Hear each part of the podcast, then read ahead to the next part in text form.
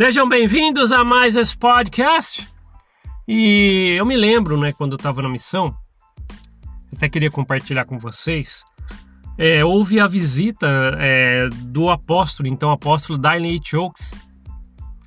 E eu lembro que, que foi avisado, acho que umas duas, três semanas antes, ó, oh, Dylan H. Oaks vai vir, dar o um treinamento, vai dar um discurso, vai apertar a mão de todo mundo. E pronto, né? Para os missionários lá na minha missão, eu me incluía nisso, né? Lógico. Isso virou notícia do momento. Todo mundo só falava disso. Todos os missionários, nossa, que legal, o apóstolo vai vir aqui e tal. E a gente consegue perceber o quanto éramos condicionados por comentários que hoje eu reflito que aconteceram naquela época. Era 98 99, não lembro, não lembro qual dos dois anos que Dali Chux foi lá, eu teria que ver alguns papéis, mas não lembro.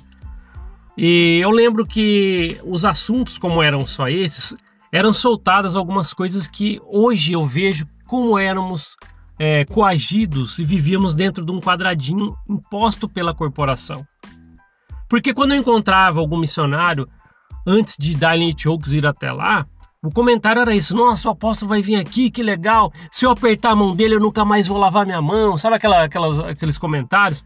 Ah, se eu olhar para ele e ele me olhar nos olhos, eu sei que ele vai ler meus pensamentos e tudo, vai conhecer da minha vida toda. E aí a gente começa a pensar a respeito disso.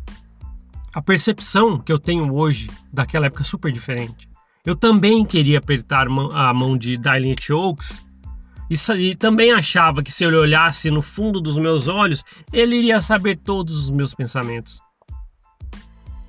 E por quê? Por que que era assim? Exatamente por causa da coerção e medo. Porque olha só, a ponto de você chegar e falar assim: nossa, se eu apertar a mão dele, eu nunca mais vou lavar. Se olhar nos olhos dele e ele olhar nos meus olhos, ele vai saber tudo o que eu penso. Ah, e agora? Você está vendo? Você coloca as mãos, é, é, é, você coloca a sua vida nas mãos desses homens. E isso acontece. Eu vi, eu participei. É, a, a, gente colocava esse, esses homens num, num, pedestal, sabe? Em alguns pedestais que eles ficavam ali e eram os reis. Aonde eles apareciam, né? Eles eram popstar. Era, era, era, era assim, astros do rock, né? Quase. Não veio em São Paulo aqui uma, duas vezes, não sei, encheu, tá todo mundo querendo tirar foto, Instagram, eu tava lá, eu tava lá. Isso aí, isso aí é quando você vai em um evento de rock com um artista famoso, não é? E o que aconteceu naquela época, hoje eu vejo que era isso.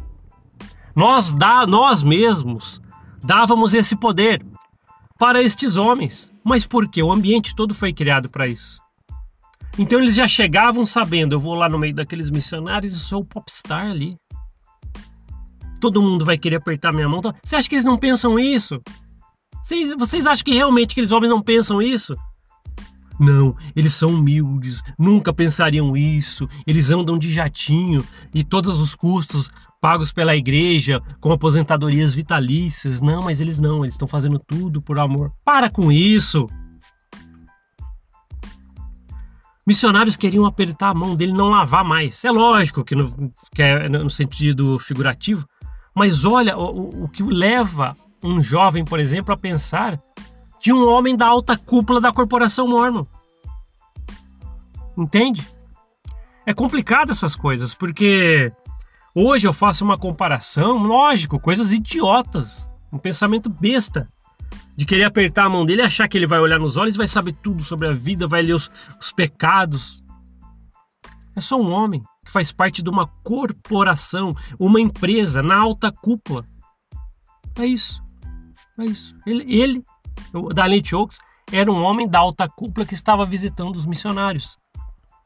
Só que foi imposto, né, para todo mundo ali que ali eles são os maiorais, os chefes, os líderes mundiais. E tudo isso é sinônimo de presidentes de corporação. Líderes de corporação é isso, é o que eles eram. Aí coloca aquela cara religiosa na coisa e achávamos o quê? Não, ele vai olhar nos meus olhos e vai ler todos os meus pecados. E agora? Tinha missionários aflitos por causa disso. Entende? Uma corporação. para alguém, né, que nem eu falei no podcast anterior, para alguém chegar aqui e falar assim, não, mas você tem que ser agradecido pela igreja, olha o que a igreja fez por você. É o que ela fez por mim. Ela, ela fez tanto por mim que fez eu achar que um homem ali olhar nos meus olhos e ia ler meus pecados. Fez, era um homem ali que eu, tratava como um popstar, que se eu apertasse a mão dele eu não ia mais lavar a mão. Porque é tão importante esse homem assim. Que que é isso? Que que é isso? Isso acontece o, o, o, entre aspas, profeta mormon pode vir quantas vezes no Brasil, no Rio de Janeiro, que nem já teve alguns eventos aí. Vai ter membros passadores de pano que vão visitá-los. Ah, deixa eu colocar no Instagram que eu tô aqui no evento com, com o profeta. Mas na verdade, porque ele é tipo um astro de rock para você. Aí com a cara religiosa você ainda acha, não, ele está ali emitindo influências para enriquecer meu espírito tal a ponto de falar coisas como, mas se ele olhar para mim, ele vai ler minha mente, meus pecados. É. Eles sabem de tudo, né? O profeta sabe de tudo, né? Igual Joseph Smith falou que, que Jesus Cristo ia voltar antes de 1900. Né? Já estamos em 2021. É uma canalice só. É uma corporação que te prende dessa forma. Aí a pessoa vem e fala assim: não, para de falar isso, o Mormon Malve é muito duro, porque ele fala, na verdade, fala, fala. Sabe por que eu falo e falo? Falo porque aconteceu, é o que eu acho e é. Eu já disse, eu já disse que eu não falo isso para aparecer. Eu não sou youtuber, eu já falei isso. Eu não sou produtor de conteúdo de. Não, eu só vim aqui dar minhas percepções. Eu só sou um cara que passou 40 anos dentro de uma corporação e vivi coisas como essa que eu falei para vocês da visita de Darlene Oaks e por causa dessas coisas e inúmeras outras, hoje eu tenho a percepção que eu tenho. E vou falar. Eu senti que eu devo falar e vou falar e o Mormon Maov existe para isso, quer você queira ou não. Se você não gosta, mesmo com a recomendação no bolso, desligue aí o, o, o seu celular, pare de assistir, fecha o vídeo, fecha o podcast faça o que você quiser, mas esse trabalho ele não vai parar por causa da sua opinião. O ser humano não foi feito para ser preso em ritos, preso por corporações com a alta cúpula. É isso. Quantas vezes a gente já falou, se o profeta lá em cima, né, entre aspas, falar alguma coisa, todo mundo vai fazer. E ele usa isso e ninguém percebe. Lógico que a gente só percebe depois que a gente dá uns passos para fora de lá, mas muita coisa que pede para você fazer dentro da igreja é para é benefício próprio da própria corporação. Ah, temos que pôr hashtag, não sei o que era ser grátis, né? Aquela lá, aquela vez que teve. Por quê? Para todo mundo começar a colocar aquela hashtag na internet e aparecer corporação mormon. O marketing por, por você já estava sendo feito e gratuito. Temos que descobrir, distribuir cartão da amizade. Por quê? Não vai pagar ninguém para fazer, porque você vai fazer essa distribuição. Vai ver quanto que é para você distribuir panfletos mundialmente nessa, nessa escala. É um, um absurdo, mas lógico. Ela teria dinheiro para fazer a corporação, mas vamos economizar, vamos fazer você que também limpa o banheiro da igreja e que também faz de tudo dentro da corporação, quando precisa, ainda é chutado e não te ajudam, vai fazer você fazer esse trabalho. E esses homens ainda vêm e vocês ainda o tratam como popstar. E eu fazia isso. Eu me incluo nisso. Eu fazia. Estupidez minha. É isso. É só um homem normal. Um líder, presidentes de corporação, uma empresa que tem a melhor vida do mundo, luxuosa, com as coisas todas necessárias, é, é, todas as suas necessidades supridas pela corporação. E você ainda vai lá, nossa, eu preciso apertar a mão dele, nunca mais vou lavar a mão. Ah, é, é, se ele olhar nos meus olhos, vai ler meus pecados. E é isso, vai me julgar e agora?